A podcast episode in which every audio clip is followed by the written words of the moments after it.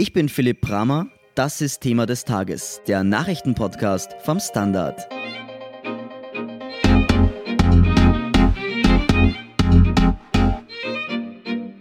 Das Coronavirus breitet sich in Europa immer weiter aus. Für Österreich erwartet Gesundheitsminister Rudolf Anschober zwischen Mitte April und Mitte Mai den Höhepunkt der Infektionen.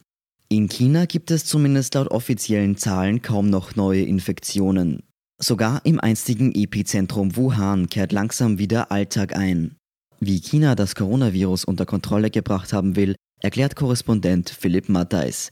Er berichtet aus Hongkong für den Standard. Philipp, große Teile Chinas waren ja jetzt wochenlang unter Lockdown. Wie kann man sich denn so einen Lockdown vorstellen?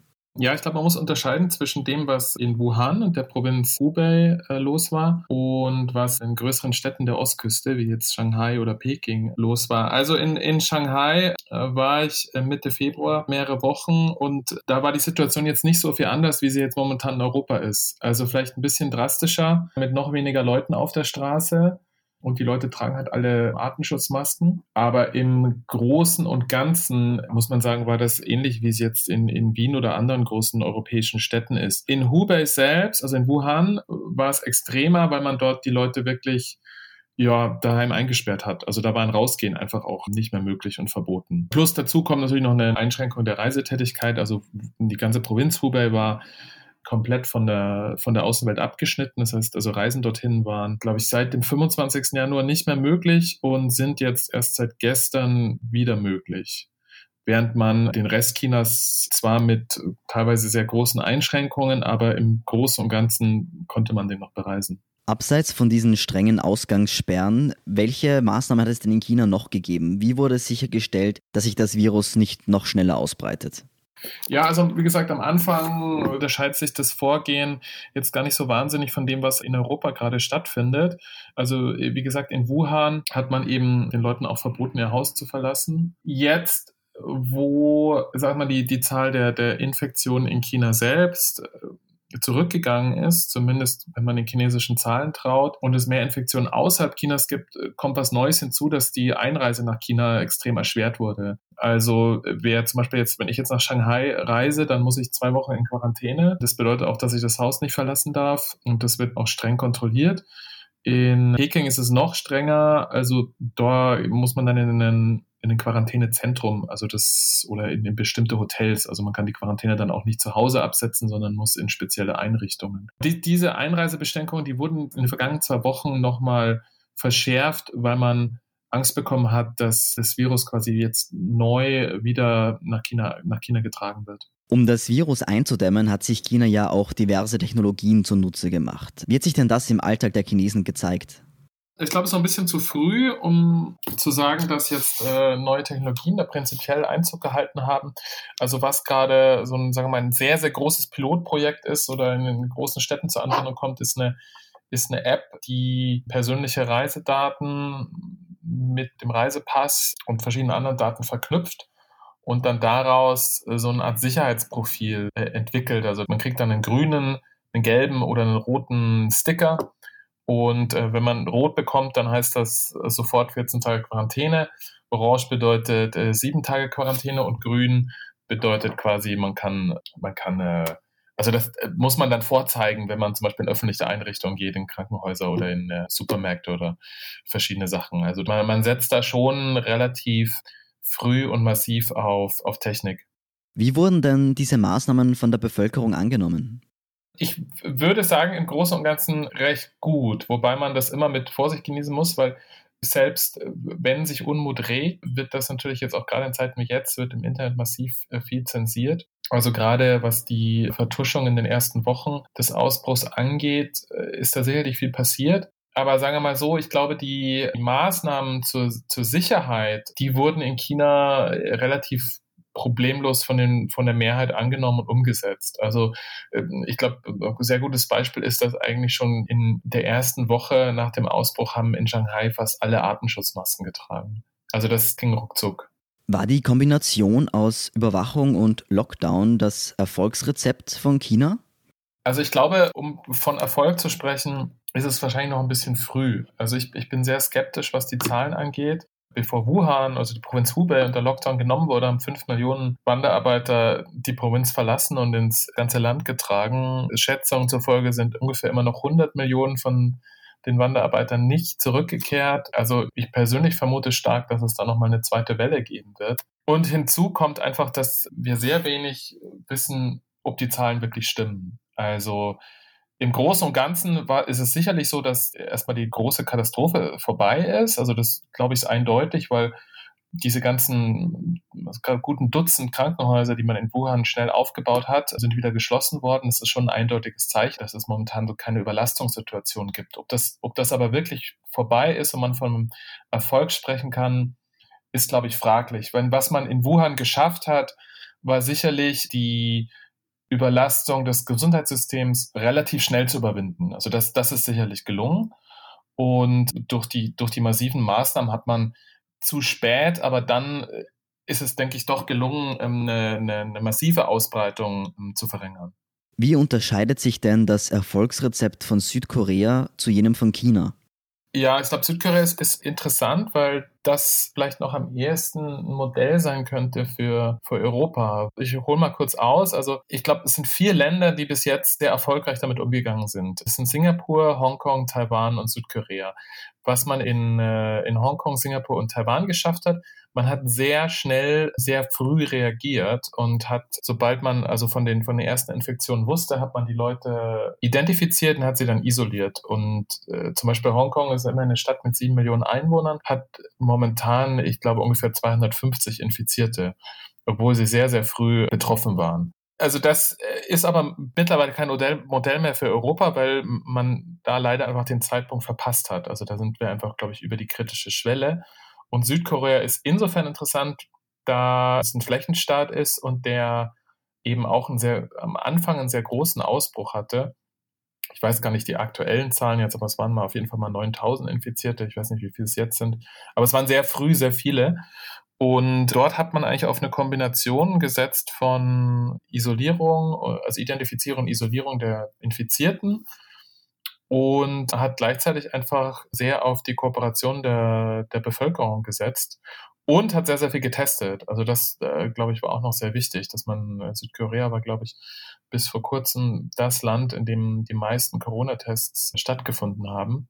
Das heißt, das war eigentlich so eine Kompilation von, von verschiedenen Maßnahmen, die anscheinend, so wie es jetzt aussieht, erstmal zu Erfolg geführt haben. Und gleichzeitig muss man sagen, dass man nicht auf die autoritären Maßnahmen zurückgegriffen hat wie in China. Also man hat sehr viel auf Freiwilligkeit gesetzt und sehr wenig auf Zwang. Wenn du nun von China aus nach Europa blickst, überrascht dich, dass Europa zur Bekämpfung des Coronavirus nun mehr den chinesischen Weg geht? Weil der wurde ja zu Beginn vielfach vom Westen kritisiert.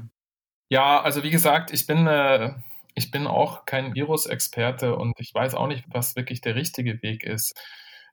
Ich, ich frage mich natürlich schon, können wir uns in Europa das leisten, einen Monat oder am Ende sogar drei Monate die Wirtschaft komplett stillzulegen. Also äh, das geht im autoritären Staat halt ein bisschen leichter mit in einer Art Kommandowirtschaft als in Europa. Also das ist, das ist schon bedenklich. Und zudem kann man, denke ich, in Europa aus moralisch-ethischen Gründen nicht so massiv die eigene Bevölkerung zu Dingen zwingen, wie das, wie das in China geschehen ist. Und also ein, ein Punkt vielleicht noch im Vergleich zu Asien. Also ich glaube, ein wichtiger Grund, warum einerseits in den asiatischen Ländern die Bevölkerung so kooperativ ist und warum andererseits auch die Regierungen so schnell reagiert haben, ist, dass man halt hier Erfahrungen mit anderen Viren hatte. Also in Hongkong war es vor allem die SARS-Epidemie 2003 und in Südkorea war es MERS. Und ich habe das auch bei mir selbst festgestellt. Also ich, ich glaube, man braucht einmal so eine Erfahrung, wie gefährlich sowas sein kann, wie schnell sowas sein kann, um dann beim nächsten Mal sehr schnell zu reagieren. Also zum Beispiel, als ich in Anfang Februar in Shanghai war und alles zu war, muss ich gestehen, bin ich auch ohne Maske noch in die letzte offene Bar gegangen, wo dann ein paar Ausländer ohne, auch ohne Artenschutzmasken rumsaßen. Und man hat sich da so ein bisschen unbesiegbar gefühlt und dachte, naja, die, die Chinesen, die sind halt jetzt gerade alle hysterisch, ja. Und das würde ich jetzt heute nicht mehr machen.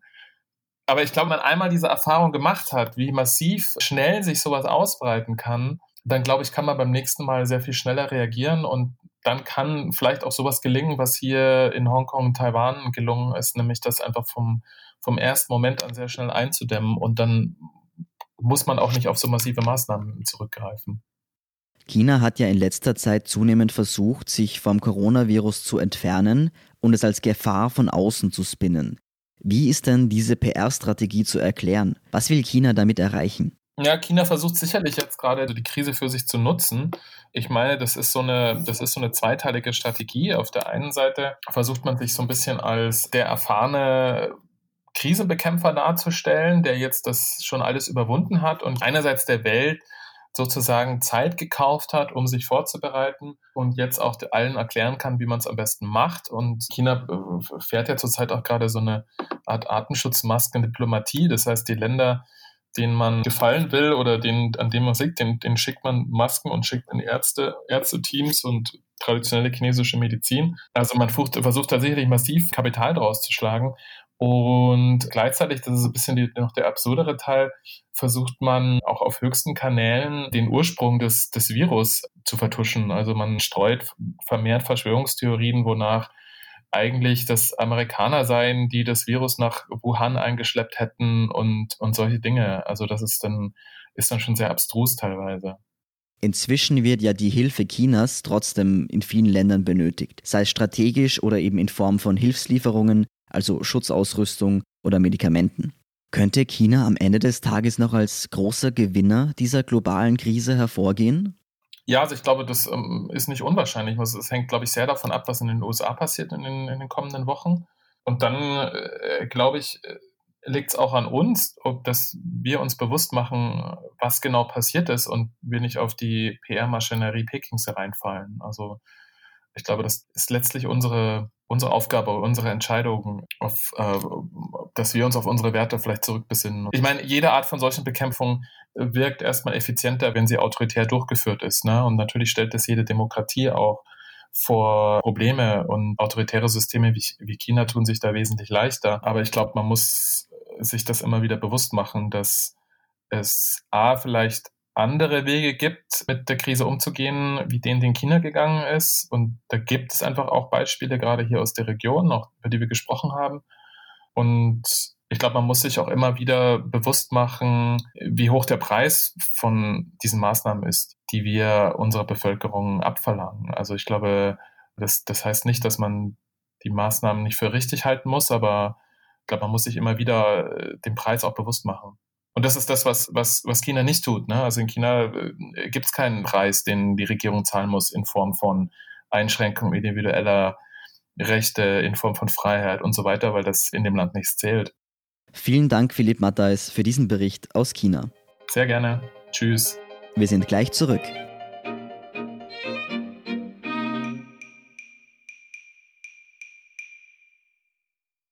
Guten Tag, mein Name ist Oskar Bronner.